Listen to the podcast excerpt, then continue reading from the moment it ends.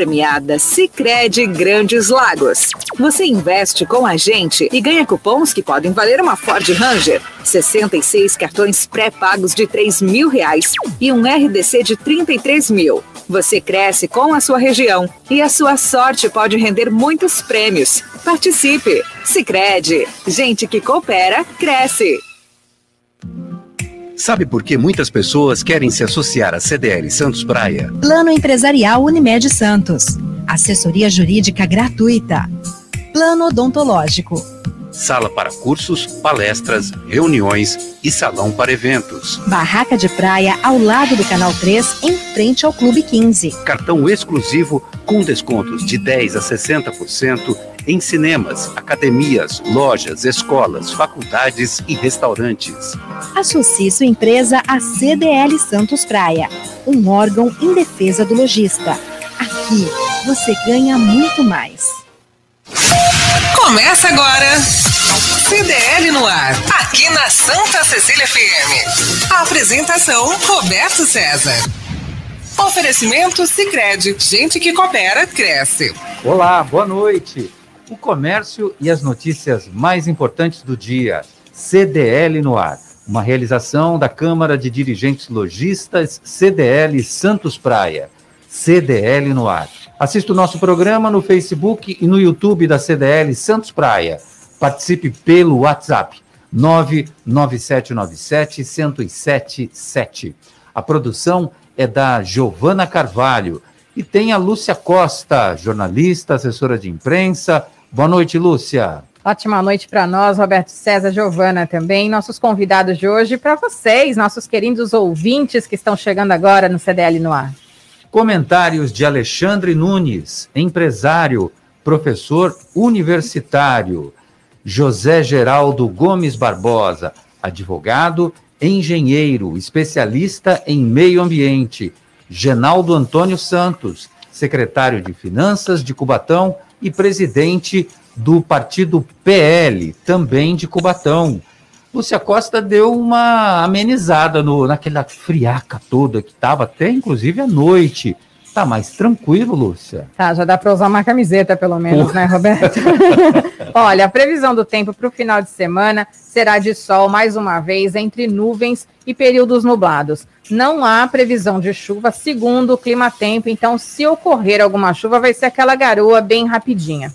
A máxima chega a 26 graus, com mínima de 15 graus no domingo e amanhã, no sábado, 16 graus. Que extremos, hein? É. 15 graus para 26, mas tá bom, eu, eu aceito. E no mercado financeiro? O dólar comercial terminou o dia em alta de 0, deixa eu ver, isso mesmo, de 0,40% com R$ 5,25. A Bolsa de Valores também terminou o dia em alta de 0,97% com 122.810 pontos. Subiu de novo o dólar, Subiu né? Subiu de novo. No CDL no ar, você fica sabendo das dicas de presentes para o Dia dos Pais. Saiba em instantes um levantamento exclusivo dos presentes mais pesquisados nas lojas do comércio local. Baixada Santista registra quatro mortes por Covid-19 nas últimas 24 horas. E 237 casos confirmados com a doença. São Vicente confirma dois casos da variante Delta.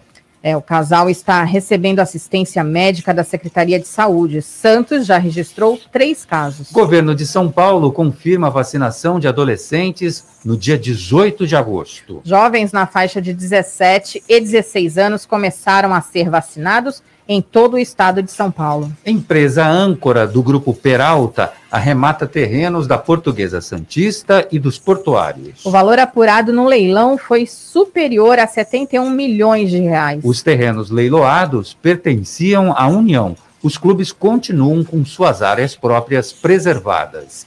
Sabesp realiza obras de manutenção na zona noroeste. Estão sendo implantados 14 quilômetros e meio de novas redes distribuidoras e adutoras. Durante esse trabalho, o fornecimento de água poderá ser momentaneamente afetado.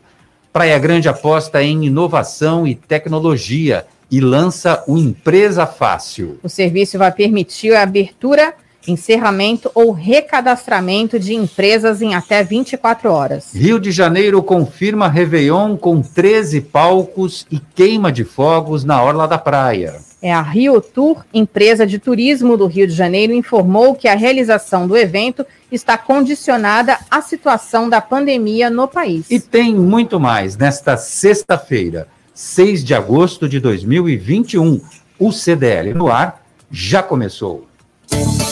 Você está ouvindo CDL no ar, uma realização da Câmara de Dirigentes Lojistas, CDL Santos Praia.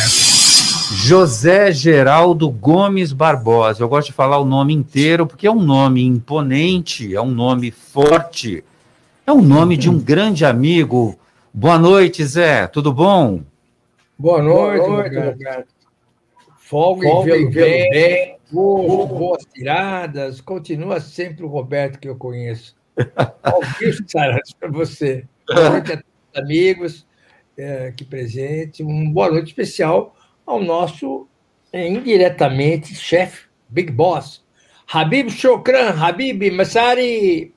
Habib Shukran. Massari é dinheiro, né, Zé? Eu já aprendi isso aí, é dinheiro. É, Habib Shukran, Shukran, Nicolau, Shukran, Shukran.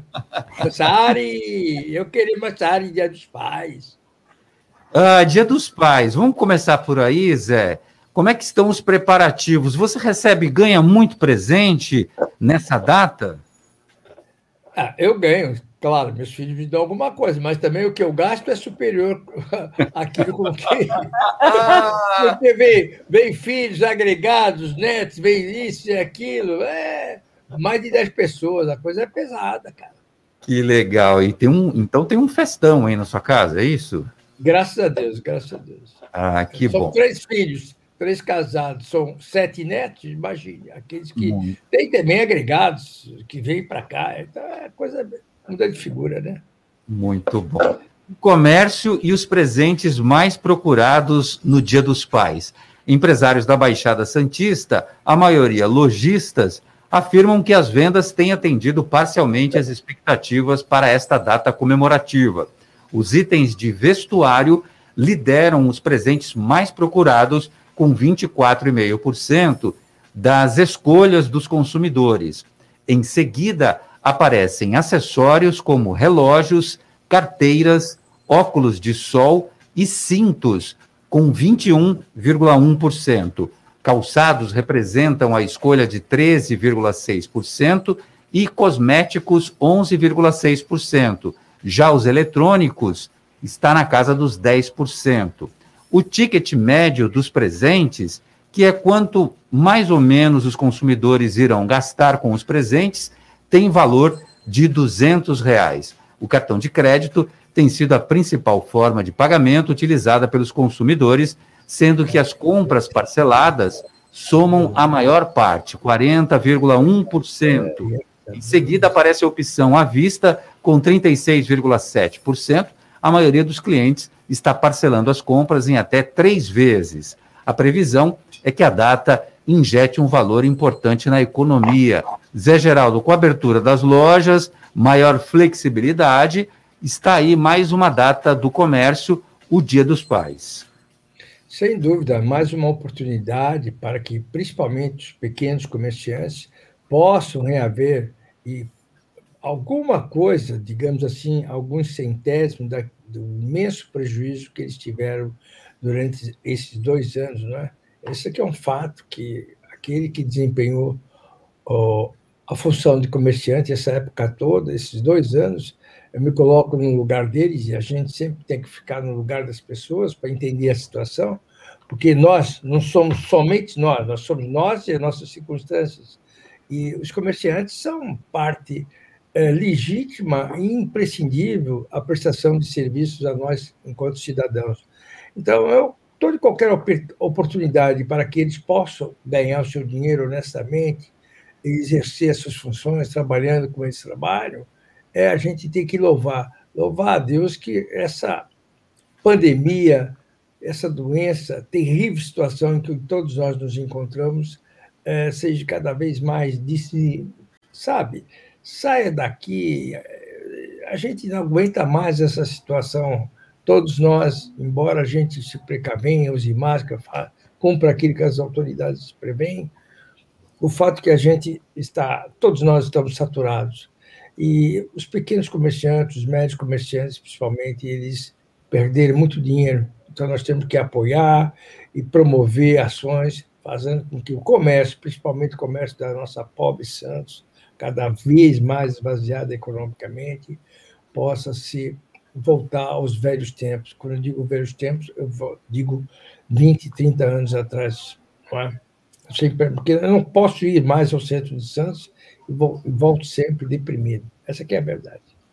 Segundo a Federação das Câmaras de Lojistas do Estado de São Paulo, a aposta é em um crescimento de 5% nas vendas em comparação ao mesmo período de 2020. Alexandre Nunes, boa noite para você, tudo bom, Ale? Boa noite, Roberto. Boa noite, Lúcia, Giovana, os nossos amigos de bancada hoje, da Geraldo, que já tivemos o prazer de compartilhar bancadas em outras oportunidades. Também prazer estar com o secretário-geral, do secretário de Finanças da nossa querida Cubatão. De fato, né, temos aí as vésperas do Dia dos Pais, boas perspectivas. Né? Quando se fala agora, né, Roberto, de um crescimento de 5% de um ano comparado ao outro, mostra que a, a, retomada do normal da nossa vida acaba impactando positivamente todos os setores, inclusive o comércio. Né? A gente sabe que o Dia dos Pais é uma data importante, embora não seja entre as mais importantes, né, as principais Natal e Dia das Mães, né, que a gente teve aí um, também uma boa resposta no mês durante o mês de maio, mas o que a gente tem daqui para diante é essa perspectiva com a vacinação, com a convivência com vírus, porque esse vírus não vai embora. Esse vírus tem a mesma característica que o H1N1. Então, nós teremos vacina todos os anos, teremos que, que, obviamente, termos cuidado, mas a partir do momento que você tem aí, através da ciência, a elaboração de vacinas mais eficientes, a gente consegue ter, um, ter uma retomada mais efetiva da nossa vida cotidiana. Alexandre Nunes, o governador João Dória tem agenda neste sábado aqui em Santos, às 10h30 da manhã, ele vem acompanhar o lançamento do programa Vida Digna, um amplo conjunto de intervenções para reassentamento de famílias que vivem em palafitas e áreas inundáveis da região da Baixada Santista. Também vai celebrar o convênio eh, das obras de revitalização do Parque Roberto Mário Santini na plataforma do emissário submarino, como parte do projeto novo quebra-mar, um equipamento de turismo, Alexandre? Sem dúvida alguma, uma agenda importante do governador do estado. É, primeiro aspecto importante, as questões sociais que envolvem as famílias, principalmente na nossa região periférica ali do DIC, né? E nós temos aqui uma região que acaba confrontando três municípios da nossa região, não é só o município de Santos, a gente também tem a área lindeira ali a São Vicente e de frente a nossa querida Cubatão, né, principalmente ali no Casqueiro. Então, nós temos ali um conjunto que merece atenção. O governador vem, vem iniciar aí um programa que dá mais dignidade, né, àquela, àquela, sobretudo aquela região né, que carece, e a gente vê aí é, com bons olhos os investimentos feitos em infraestrutura, feitos também na, na construção de novas moradias mais dignas, que a gente consiga é, reduzir o déficit, né, porque nós temos um déficit regional absurdo em termos de moradias populares. Nessa mesma, nessa mesma tocada, no sábado, vem a questão da autorização né, para as obras né, do, quebra, do Quebra-Mar. É, é, um parque importante, é um parque que abriga, né, sobretudo, esportes que estão intimamente ligados ao que a gente acabou de vivenciar na Olimpíada com sucesso no Brasil. Né? Nós temos ali a prática do surf, nós temos ali a instalação do nosso skate park, né, que isso também sirva de motivação, não só para o lazer das famílias, com a readequação do Museu do Surf e de outros equipamentos que lá serão é, contemplados, mas, sobretudo, pela prática desportiva. Né? A nossa região sempre, sempre trilhou o caminho do sucesso nos esportes, e aqui a gente não fica restrito a Santos, até a própria nossa querida Cubatão. Estou provocando aqui o Geraldo mais uma vez, secretário. Nós temos ali no Casqueira a nossa raia olímpica, né, que também já revelou atletas meda é, medalhistas, então, a gente tem aí a convicção que a prática do esporte a convivência social e a cultura faz com que a gente possa atrair cada vez mais visitantes para a nossa região, viu, Roberto?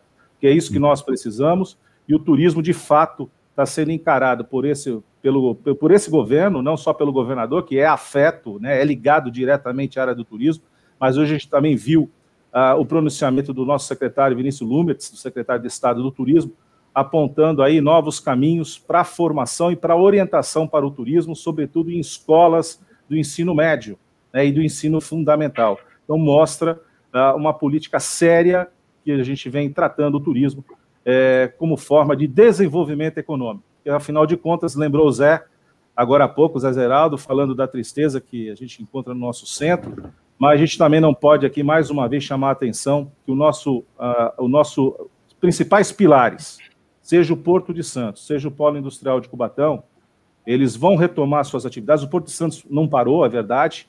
O Polo é, também não para, mas retoma, sim, os seus investimentos. Mas a gente tem que pensar no ser humano. Né? E a gente sabe que hoje, para manter a competitividade, para manter as condições né, de termos custos execuíveis, seja na produção de produtos industriais, petroquímicos, seja na, na atividade portuária e retroportuária, a tecnologia, né, o uso da robótica, o uso de, de, de, equipamentos se faz necessário e nós temos que ficar preocupados sim com 1 milhão e 800 mil pessoas que nós temos em toda a região da Baixada Santista. E daí o turismo e os serviços, notadamente, para abraçar e, e tendo em vista que o turismo tem uma característica muito singular, é gente atendendo gente. Então isso é o que marca aí, então a seriedade de tratar o turismo, tratar a cultura, tratar do entretenimento na nossa região, vai garantir para nós um futuro mais próximo. Está conosco no CDL no ar Genaldo Antônio Santos, que é secretário de Finanças do município de Cubatão, a nossa querida Cubatão. Eu que trabalhei tanto tempo lá que me sinto até um residente da cidade, mesmo não sendo. E presidente do PL também do, de Cubatão. Olha, temos uma autoridade hoje aqui. Olá, Genaldo, tudo bom com você? Boa, boa noite, Zé Roberto César. Um prazer falar com você pela primeira vez, né? Cumprimentar também a Giovana, a Lúcia, os nossos convidados da Geraldo. Eu vi que é, ele é da parte é, ambiental, né? O nosso também consultor e professor Alexandre Nunes. Um prazer falar com vocês. É, o, vi que eu percebi que o Alexandre desafiou um pouco a gente, né? Nos, nos cutucou um pouquinho. É. E a gente está antenado em relação a essa questão aí do turismo, né? Lá no Casqueiro, por exemplo, o prefeito está aí com uma, uma grande obra, que é o Pier do Casqueiro, chamado de Novo Casqueiro, né?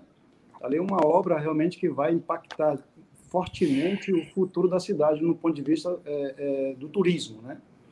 E você falou também da questão do entorno das cidades que estão ali de frente para a gente, São Vicente, a parte de Santos, e aí a gente tem um tema assim muito, muito assim gritante para todos nós que eu acho que, que de, deveria envolver e deve envolver a região, a região metropolitana, que é a questão do lixo, né? Então, assim, a gente é fortemente atingido pelas correntes marítimas em relação aos lixos que vêm é, de uma parte daqui da, de Cubatão e também dos, dos demais municípios e depositam ali na, na, na margem do, do, Rio Casqueiro ali, do Rio Cubatão, né? Na frente o Casqueiro, Ponte Nova, e realmente a gente, de seis, seis meses ali, a gente tira ali é, de 40 a 60 toneladas de lixo. Ou seja, isso não tem fim, né? Nós estamos agora com um projeto para implantar aqui a incubação a ecobarreira, mas é um, é um assunto que, e depois, né, os detritos que vão se acumular nas ecobarreiras, como é que a gente vai retirar e vai onerar o nosso contrato do lixo, por exemplo. Então, é, uma, é, um, é um tema muito espinhoso que deve ser enfrentado pelos demais municípios da Baixada Santista, né, porque envolve a região metropolitana. Então, o, o Roberto César, obrigado pela oportunidade. A gente está aqui à disposição para a gente aqui aprofundar alguns temas que são de interesse de Cubatão e também é, da nossa região. Claro, a honra é toda nossa de tê-lo aqui no programa. A Prefeitura de São Vicente dá mais meses para os moradores na adesão ao refri. O prazo agora vai até setembro e com a possibilidade dos descontos de até 100% dos juros e multas. No final de junho, o programa concluiu 4,6 mil acordos, 4.600 acordos para a renegociação de mais de 24 milhões de reais em dívidas para pagamento até 2023. No total, São Vicente já recebeu 6 milhões e 200 mil reais. Genaldo, você, enquanto secretário de Finanças, existe um programa como esse na cidade de Cubatão, na prefeitura de Cubatão? Oh, boa pergunta, Roberto. É, é, engraçado que toda esquina que eu passo, vou almoçar aqui, almoço aqui no centro, aqui, naquele restaurante aqui, um, sempre altero onde vou almoçar, as pessoas me param e perguntam, Geraldo, se antes bater refis? E assim, no, no momento nós, nós, nós não temos nenhum estudo para refis. A gente está com um problema aqui de migração de sistema, e aí, para você abrir o refis, você tem que estar tá, é, é, realmente preparado para fazer todo tipo de parcelamento, de descontos e tal.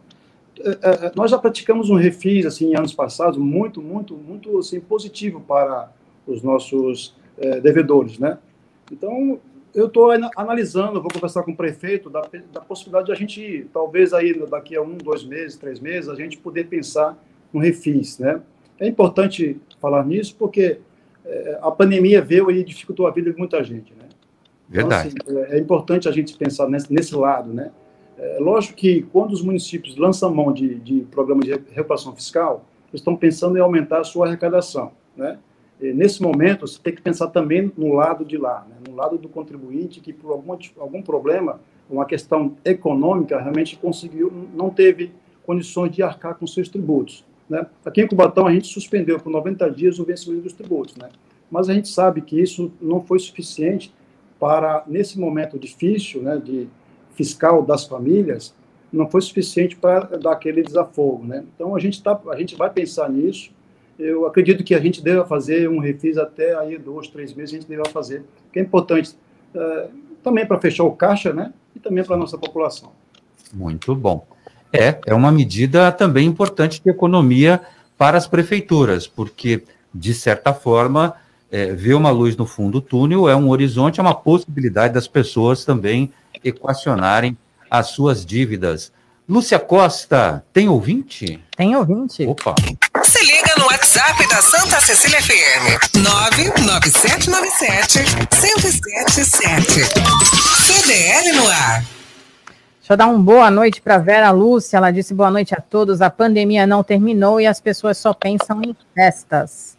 Alcides Catarina aqui, boa noite a todos. Meu abraço especial ao doutor José Heraldo, que está aqui conosco. Marcos de Oliveira, Marquinhos, muito boa noite. Boa noite para você, Marcos. José Geraldo aqui respondeu, o Alcides, o Beto Marques mandando boa noite, sempre na audiência. Marcelo Pandini também conosco. Olha, a Fernanda está por aqui e ela disse, estava se falando de Dia dos Pais, sobre o os presentes e ela disse que sempre dá pijama para o pai dela. Pijama? Pijama. É. E o Jefferson mandou aqui. Boa noite a todos. Geralmente o pai ganha meia e cueca no dia dos pais. Às vezes, um perfume. Esse negócio da meia e cueca é verdade, né? Mas as cuecas são fundamentais. Você precisa ter, precisa renovar seu estoque, né? Pode variar um pouquinho, né? Enfim, escolher outras coisas, mas eu acho que vale sempre a lembrança. E mesmo que não tenha presente, um café da manhã, aquele almoço caprichado na cozinha de casa, também está valendo, hein, Lúcia? E está valendo também uma ligação. Se você tem um pai para você poder ligar e falar, pai, eu te amo, tá tudo bem, faça. Faça que é a melhor coisa. Qual foi a nossa ouvinte que falou de, de questão de cuidados e de gripe e tudo mais? Tem uma ouvinte nossa que citou a questão da pandemia, com muitas festas. A Vera Lúcia. Ô, Vera Lúcia, a variante Delta pode ser confundida com uma gripezinha. Em entrevista ao Santa Portal, a médica infectologista Elizabeth Dotti, a Beth Consolo, que é comentarista aqui no CDL no ar, disse que o início da infecção começa com uma leve gripe. É importante saber que essa nova cepa já está entre nós. Santos registrou três casos em São Vicente, um casal foi infectado com essa cepa. A variante Delta vem da Índia e tem capacidade de transmissão muito rápida. A médica Elizabeth Dotti alerta que as pessoas já não estão mais se cuidando como no início da pandemia, que estamos em um momento bom, mas que não dá para relaxar enquanto todos ainda não estiverem vacinados com as duas doses ou pelo menos com a imunização completa. Não é isso mesmo, Zé? Você acha que o pessoal está mais relaxado, está mais de peito aberto? Como é que você tem analisado? Você que de vez em quando dá uma saída, uma saída aqui, outra ali, Zé, conta para gente. Minha, as minhas saídas estão muito restritas, viu? É da minha casa para minha casa, ou seja, o máximo que eu pego são 127 quilômetros para Papaúa, fico lá, né? Eu não tenho circulado muito na, na, no comércio, nem, nem em Santos, né? porque eu estou com uma série de atividades que envolve bastante é, criatividade intelectual eu tenho procurado ficar em casa, além disso. Mas eu vejo, de modo geral, pelo que eu leio nos jornais, vejo, assisto em televisão, que a moçada, principalmente, está muito ainda naquela de festejar, festejar, festejar sem máscara, sem nada, se aglomerando, né? E a minha preocupação é com a mocidade. Essa mocidade, essa, quando eu digo mocidade, essa faixa etária que vai até os 40 anos, eles assim são jovens intrépidos, né? Porque a verdade verdadeira, Roberto, é que nós temos que é, nos acostumar com isto que falou o nosso amigo aí, o, o Alexandre, esse é o tipo de, de doença que ela vai permanente. Nós vamos ter que tratá-la e se cuidar dela como se fosse uma virose assim do tipo gripal, do H1N1, ou, porque dá contato mesmo. E essa variante Delta, ela tem uma facilidade muito grande de a velocidade de contágio dela é muito grande. E se naquela época em que a pessoa que for contagiada tiver alguma, alguma deficiência, que estiver com algum problema no seu organismo, pode ter, pode ir para UTI. Essa aqui é a verdade. A gente tem que entender que o melhor ato ainda é a prevenção. Tem casos já, vocês devem ter visto, de pessoas que tomaram vacina, as duas doses e foram infectadas baixar no hospital. Essa aqui é a verdade. E nós temos que nos cuidar, preservar o corpo, entender que o processo de vacinação é um processo coletivo. Não basta só Roberto César ser vacinado, eu me vacinar. Todos nós temos que nos vacinar, essa que é a verdade. É um processo coletivo de salvação de todos. A minha saúde depende do Roberto, e a do Roberto depende da minha, de mim. Quer dizer, nós temos que nos conscientizar disto, Roberto. É isso mesmo e tem que ter as duas doses. E lembrar para as pessoas que uma vacina ela só faz efeito, pelo menos a segunda dose, 15 dias após você ter tomado a aplicação. Então, assim, a gente precisa ter ainda muito cuidado. A nossa vacinação anda num ritmo bom, mas é um ritmo ainda lento. A gente precisa ter uma cobertura vacinal maior, a gente precisa chegar ali na casa de 70%, 80%. Isso é o ideal para a gente ter uma retomada segura e consistente. Bom, o Zé Geraldo, ele, a imagem dele, quando aparece aqui no monitor, ele, a figura dele, o cenário, aqueles livros no fundo, me, pare, me lembra muito um dos ministros do Supremo Tribunal Federal, Zé. Olha que coisa. Não, aí, eu não sei se você está. Não, vai, não vou dizer que você está me ofendendo, claro, mas Primeiro, primeiro, eu quero te dizer que eu não reúno tanto conhecimento assim. Isso aqui são livros necessários, né? E eu, e eu digo, você é um daquele, daquelas pessoas que conhece. Você sabe que quando conversa comigo, eu digo assim, Roberto, a cara do Gilmar. Você como? Você quer que eu converse, você quer que eu converse é, como se falasse com a rainha da Inglaterra? Eu falo. Agora, se você quiser também que eu fale como se fala com Fernandinho Beiramar também falo. Você sabe que Grande Zé Geraldo do Morro do Pacheco. Com muita honra, sou do Morro Pacheco. Eu te adoro, Zé. Você tá a cara do Gilmar Mendes. O, oh. o meu.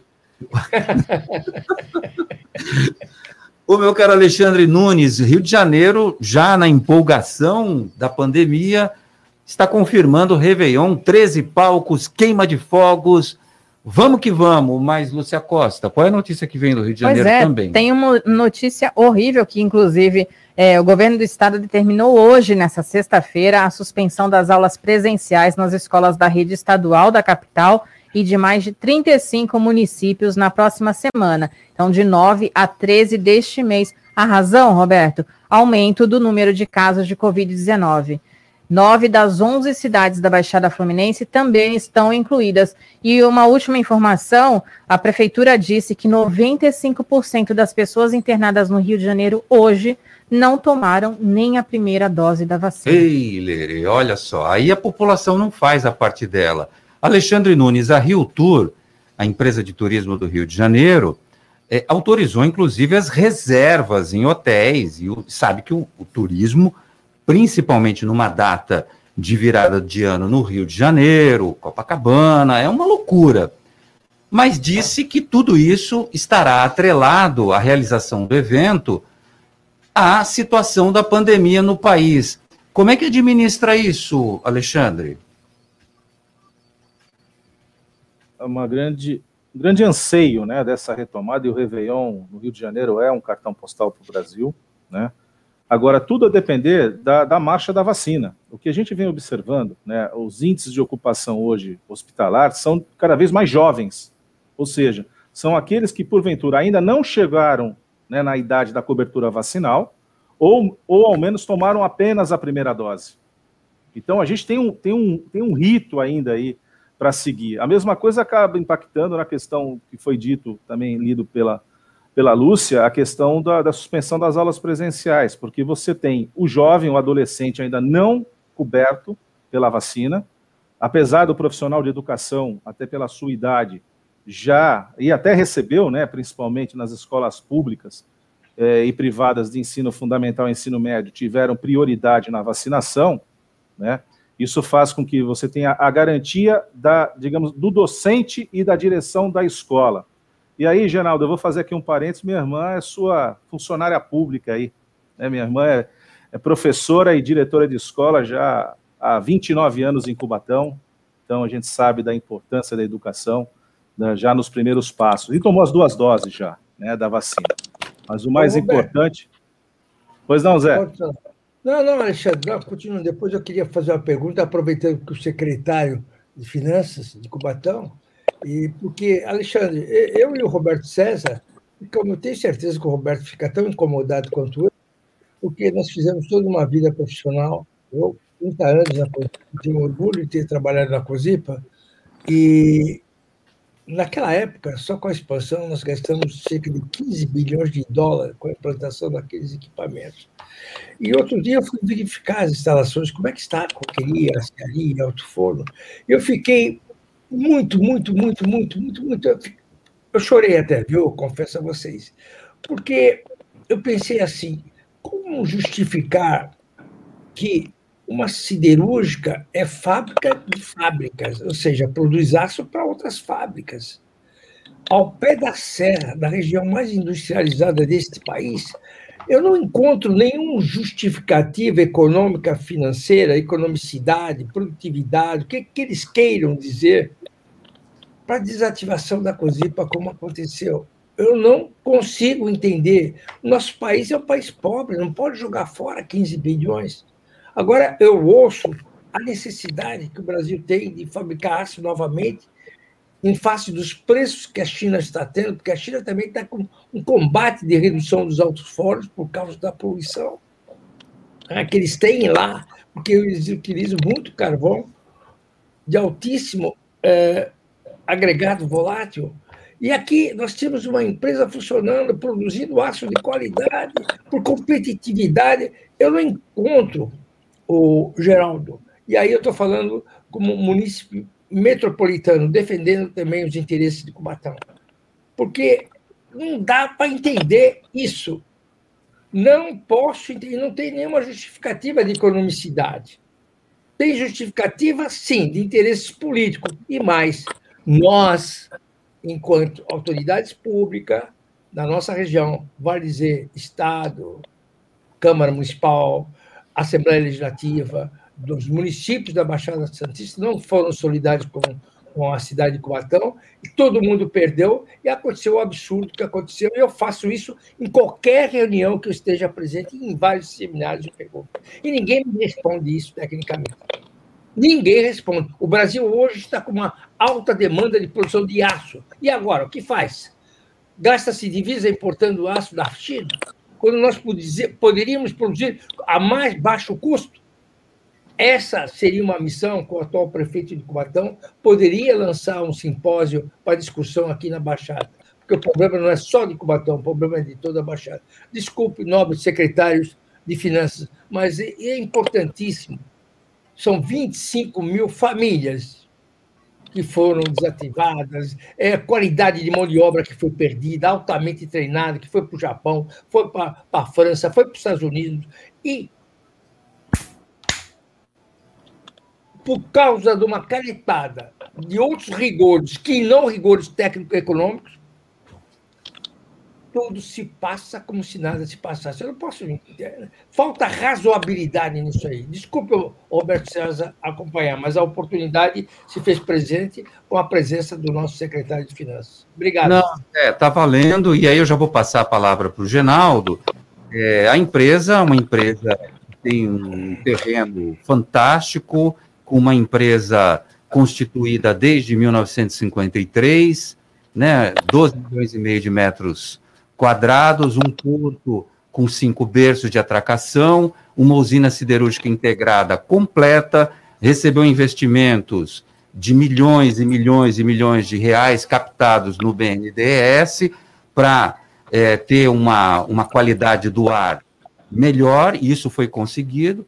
Um laminador novo em folha, que foi instal, instalado na siderúrgica, e tempos depois, a fábrica desativada, uma usina siderúrgica desativada, muitos empregos perdidos e, consequentemente, a arrecadação para o município de Cubatão também cessou, né? Ou diminuiu por parte da siderúrgica. E aí a gente sente que, gente, mão de obra qualificada, como o Zé falou, é, é, você tem é, é, uma empresa como essa em pé, que agora está às ruínas. Agora o presidente da Uzi Minas, o Sérgio Leite, mais uma vez vem com uma nova promessa, dizendo que vai botar para funcionar um laminador lá de, de, desse aço galvanizado, galvanizado, galvanizado aqui na nossa região. A gente está esperando, essas promessas estão vindo que nem de político. E aí, Genaldo, há alguma gestão por parte da Prefeitura de Cubatão em relação a isso? Ou o prefeito está só assistindo? Não, não. A gente tem, a gente já fez aí duas visitas lá na Uzi Minas recentemente. O prefeito foi, fui, fui presente. Tivemos lá com os profissionais é, especializados da Uzi Minas. Eles estão realmente com vários projetos lá é, para ser é, colocado em prática. É, o, o, o, professor Alexandre Nunes falou muito bem sobre a questão é, da região que é Porto né, e o polo industrial. Né? E eu, eu, fiz um estudo recente, aproveitando a oportunidade, nos últimos oito anos, a Baixada Santista ela estagnou, do ponto de vista de receitas, receitas tributárias, estagnou. E Cubatão, a, foi o pior desempenho foi em Cubatão. Inclusive ICMS. É, quando você faz uma análise do ICMS, você já analisa é, do ponto de vista global, qual o impacto que tem na região. Ou seja, todas as cidades da Baixada, todas, é, tiveram uma redução real do, do incremento do ICMS. E Cubatão foi a cidade, a cidade mais impactada em relação às receitas nesses últimos oito anos. Né? E aí, nesse interim, nesse lapso aí, tem a, justamente a, a desaceleração das atividades da Uzi Minas foi lá para 14, 15, 16, é isso?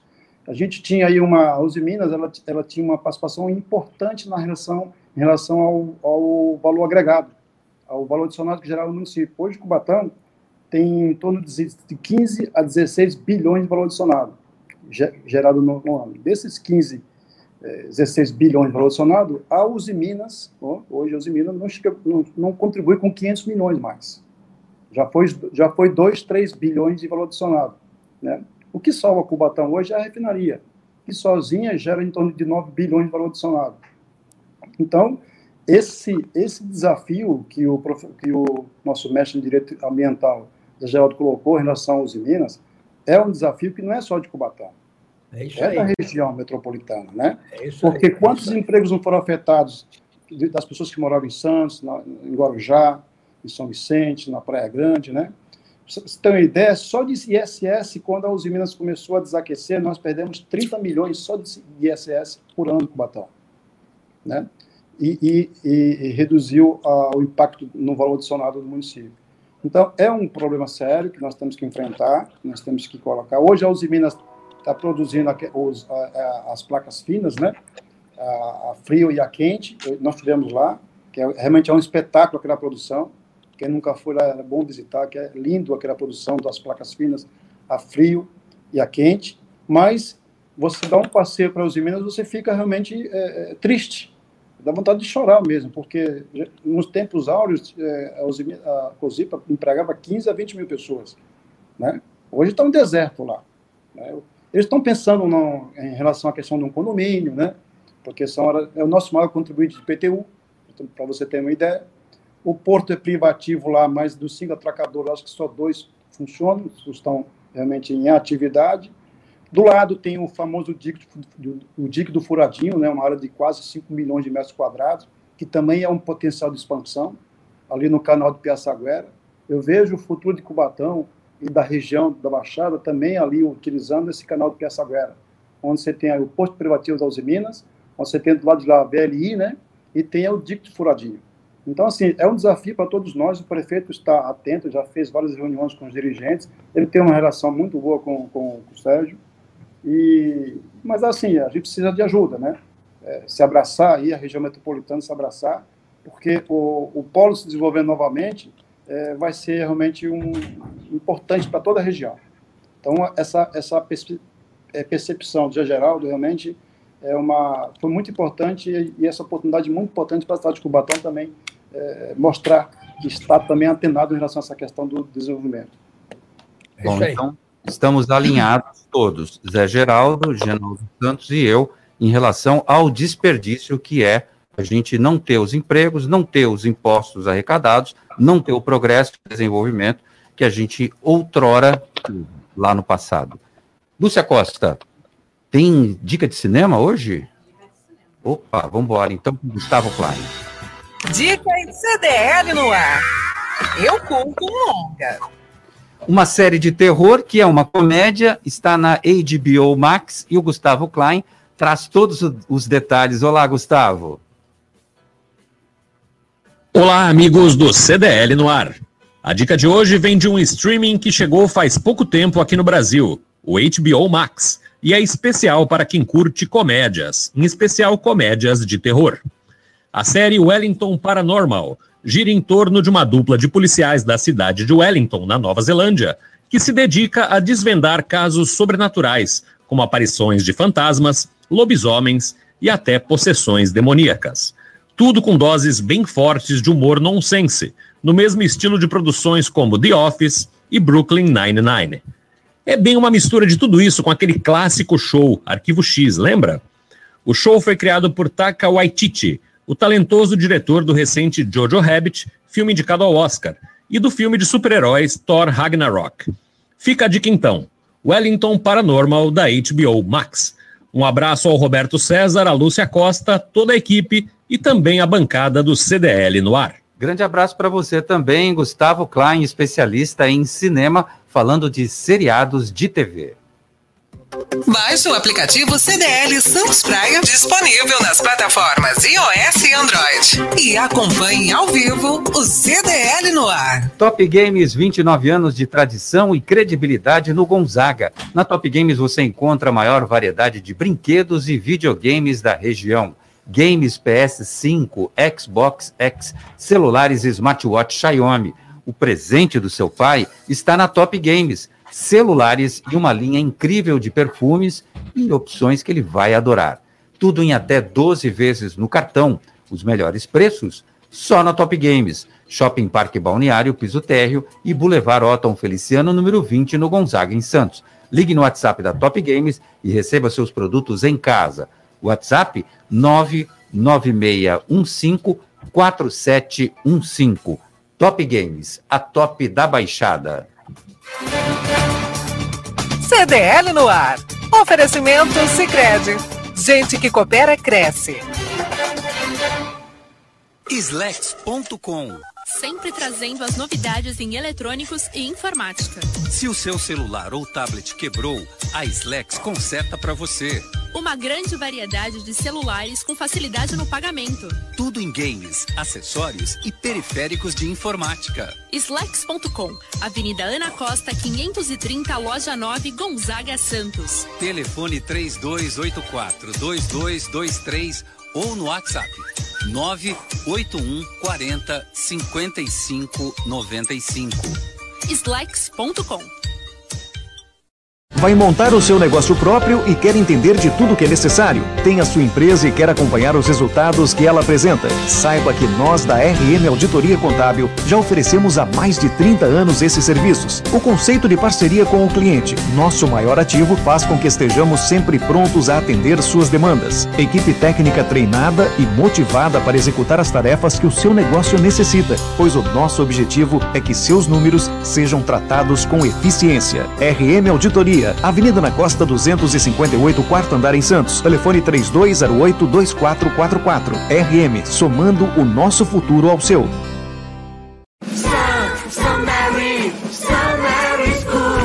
Agora São Vicente vai ter o melhor do melhor ensino St. Mary's School, a primeira escola bilíngue de São Vicente. Atenção papais e mamães de São Vicente, a educação do seu filho é nossa prioridade. St. Mary's School, Avenida Antônio Emerick 877, ao lado do quartel do 2 BC de São Vicente. E em Santos, Euclides da Cunha 241. Let's go! St. Mary's School! Do maternal ao ensino superior.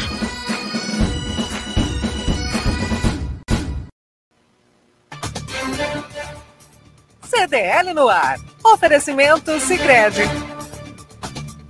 Gente que coopera cresce. Futebol com Alex Frutuoso. Olá, Alex, vem chegando com as informações dos esportes. Boa noite, Alex. Boa noite, Roberto. Um grande abraço a você, a todo mundo que acompanha a edição desta sexta-feira do CDL no ar. Vamos aos destaques do esporte, começando com os Jogos Olímpicos de Tóquio. Na manhã de hoje, a seleção brasileira de voleibol feminino enfrentou a Coreia do Sul na disputa por um lugar na final, venceu por 3 sets a 0, os 3 sets 25 a 16. Portanto, Brasil conquistando aí um importante resultado, vai decidir a medalha de ouro na madrugada eh, de sábado para domingo contra a seleção dos Estados Unidos. Outra possibilidade de medalha de ouro é o futebol masculino, que na manhã deste sábado, 8h30, enfrenta a seleção da Espanha. Brasil tentando o bicampeonato, lembrando que ganhou aqui no Rio de Janeiro quatro anos atrás, cinco, né? O, é, é, o mais correto dizer. Portanto, é, o Brasil atrás desta medalha, como também atrás de ouro no boxe, em duas disputas, também na canoagem, no hipismo, ainda há outras modalidades que o Brasil pode faturar medalhas aí, quem sabe é, passar sua marca anterior em termos de Jogos Olímpicos relação ao futebol aqui do nosso Campeonato Brasileiro, Roberto, temos rodada do Campeonato Brasileiro neste final de semana, bem da verdade, começando já nesta sexta-feira. Daqui a pouco, sete da noite, tem Esporte Bragantino, o jogo que acontece no estádio da Ilha do Retiro. Outras partidas envolvendo as equipes de São Paulo no sábado, às seis da tarde. O tricolor do Morumbi, o São Paulo, pega o Atlético Paranaense fora de casa, um jogo sempre difícil. Também no sábado, às nove da noite, um jogo interessantíssimo, o Palmeiras, líder do campeonato, contra o Fortaleza. O jogo é no Allianz Parque. Fortaleza é o terceiro colocado na tabela, tem 27 pontos. E para completar, no domingo tem o clássico na Vila Belmiro, Santos e Corinthians, né? O Corinthians vindo de uma derrota eh, no Campeonato Brasileiro para o Flamengo, o Santos vindo de uma vitória sobre a Chapecoense, mas dando uma tropeçada ontem, né? Jogou a Copa do Brasil com o seu time reserva, perdeu para Juazeirense por 2 a 0, sorte que tinha vencido na Vila Belmiro por 4 a 0 e conseguiu passar de fase. Portanto, vamos ver aí. Domingo tem Santos e Corinthians na Vila Belmiro, tá certo, Roberto? Esses os destaques do esporte. Eu vou ficando por aqui. Um grande abraço a você, a todos aí na bancada, especialmente para o ouvinte do CDL no ar. Grande Alex Frutuoso, olha, tem Santos e Corinthians. O Palmeiras vai enfrentar o Fortaleza, que olha, o Fortaleza está surpreendente nesse campeonato, hein? Não só nesse campeonato, não é? Olha o Fortaleza aí, minha gente. Você está, você está no CDL no ar. Lúcia Costa tem participação dos ouvintes interagindo com a gente aqui. Sim, quem tá? Opa, quem está aqui com a gente é o Nicolau Obeide, está dando boa noite a todos lá pelo YouTube. O Beto disse que trabalhou na Cosipos em Minas por bastante tempo, até 2018. Acho que é isso. Muito bom. O Lima Rosa, Lina Rosa está por aqui também, dando, mandando uma boa noite para gente. José Marcos também conosco. E olha, tem mensagem também no Facebook. Deixa eu falar para vocês. A Larissa está por aqui. Quem está por aqui, eu não sei se é isso, mas Bilu Bilu. Bilu Bilu. Alexandre Nunes, um pai amoroso e cuidador. Procede isso, Alexandre? Alexandre, decifra para gente aqui. Olha, eu sou apaixonado pela minha filha, eu namoro com a minha filha. Olha, com 18 anos de namoro ininterruptos. Né? Mata minha grande paixão. Grande paixão. É, muito bom. Um abraço para o Nicolau Obeide, participando também junto com a gente aqui. Turismo regional, Alexandre Nunes, o tema é com você. É debatido em Santos por representantes do setor, gestores da área de turismo das cidades da Baixada Santista, empresários e representantes de entidades da sociedade civil que atuam no setor participaram na quinta-feira do encontro de networking da cadeia de turismo realizado na sede do Sebrae em Santos. O evento discutiu o turismo regional no contexto da retomada econômica após a pandemia da Covid-19, abordando, entre vários temas, boas práticas do turismo e os projetos que os municípios desenvolvem. Para essa retomada, Alexandre, precisa ter muita conversa, precisa combinar muito as regras do jogo, não é isso? Eu diria que mais do que isso, Roberta, de fato vivemos uma região metropolitana. Esse talvez seja o nosso grande desafio, passados aí 25 anos da criação da nossa região metropolitana de direito, de fato ainda estamos engatinhando. E no turismo a gente carece dessa observação, desse olhar integrado, dessa perspectiva de, de pensar que o fato de eu estar em Cubatão, né, hospedado no hotel, eu possa curtir o, os atrativos das outras oito cidades e vice-versa, né, enxergar que a região efetivamente tem muito a ofertar, né, se a gente comparar com outras regiões turísticas, o que nós precisamos é lapidar isso. Obviamente, os investimentos, sejam eles por parte do poder público, sejam eles da iniciativa privada, devem prezar pela ousadia, pela criatividade, pela inovação. Isso talvez seja um dos grandes problemas que eu, infelizmente, Roberto, eu falo com muito pesar. Nós precisamos romper a letargia da região no turismo, de maneira integrada é, existe uma letargia. É, quando eu olho, por exemplo, vou, vou, provocar de novo, viu, Genaldo? Quando eu olho a minha querida Cubatão, né, com caminhos do mar, com, com possibilidade de visita a sambaquis, quando eu tenho mangues para serem visitadas e olhar e observar guaras vermelhos, mas ao mesmo tempo, eu sei que em dois minutos eu estou numa São Vicente, onde eu possa curtir né, as suas praias, o seu, o seu, a sua questão histórica, cultural, que dali eu atravesso uma ponte, chego à Praia Grande, que tem um manancial, um potencial extraordinário para desenvolver. Se a gente ficar falando aqui das nove cidades, vamos passar mais do que dois, três programas. Mas eu queria só chamar a atenção, uma coisa do nosso ouvinte, que é importante. Uh, recentemente, no mês, mais precisamente no mês de junho, a Assembleia Legislativa do Estado promulgou, uh, já sancionada pelo, pelo governador Geraldo, uh, perdão, o João Dória, a, a criação dos distritos turísticos.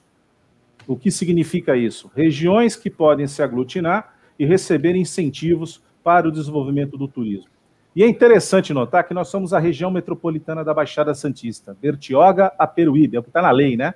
Só quando você olha o mapa de regionalização do turismo para o Ministério do Turismo, Bertioga está no litoral norte, não está na região da costa da Mata Atlântica, que é o nome que está colocado para o turismo nosso regional.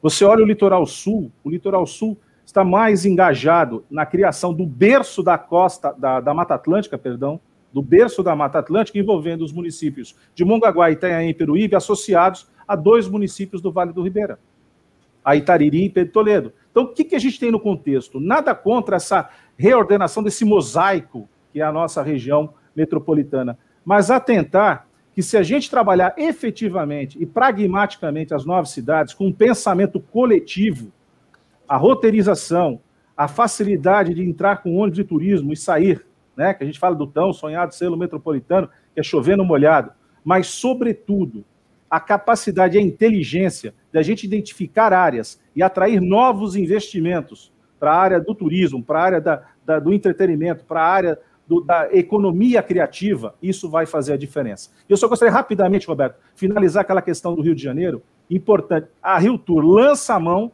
de um processo a depender da cobertura vacinal e depender, obviamente, das intempéries que nós vamos ter com outras variantes que podem chegar ao Brasil. No entanto, o que é importante ressaltar, que a gente tenha de fato a cobertura vacinal, que as pessoas se vacinem, a, o, o, cronograma aponta que nós, tem, nós teremos aí até o final do ano a cobertura vacinal já, inclusive incluindo os adolescentes a partir dos 12 anos de idade. Então, isso nos dá uma certa tranquilidade, mas ainda assim, nos causa um pouco de preocupação a como será essa aglomeração no Réveillon. Né? Então, a gente também tem que tomar cuidado, porque é algo que a gente ainda vai precisar, como eu disse anteriormente, conviver com essa doença. Alexandre, por acaso você faz parte desse grupo que vem se reunindo para debater o turismo? Na verdade, a gente acompanha é, através do nosso escritório, da nossa empresa.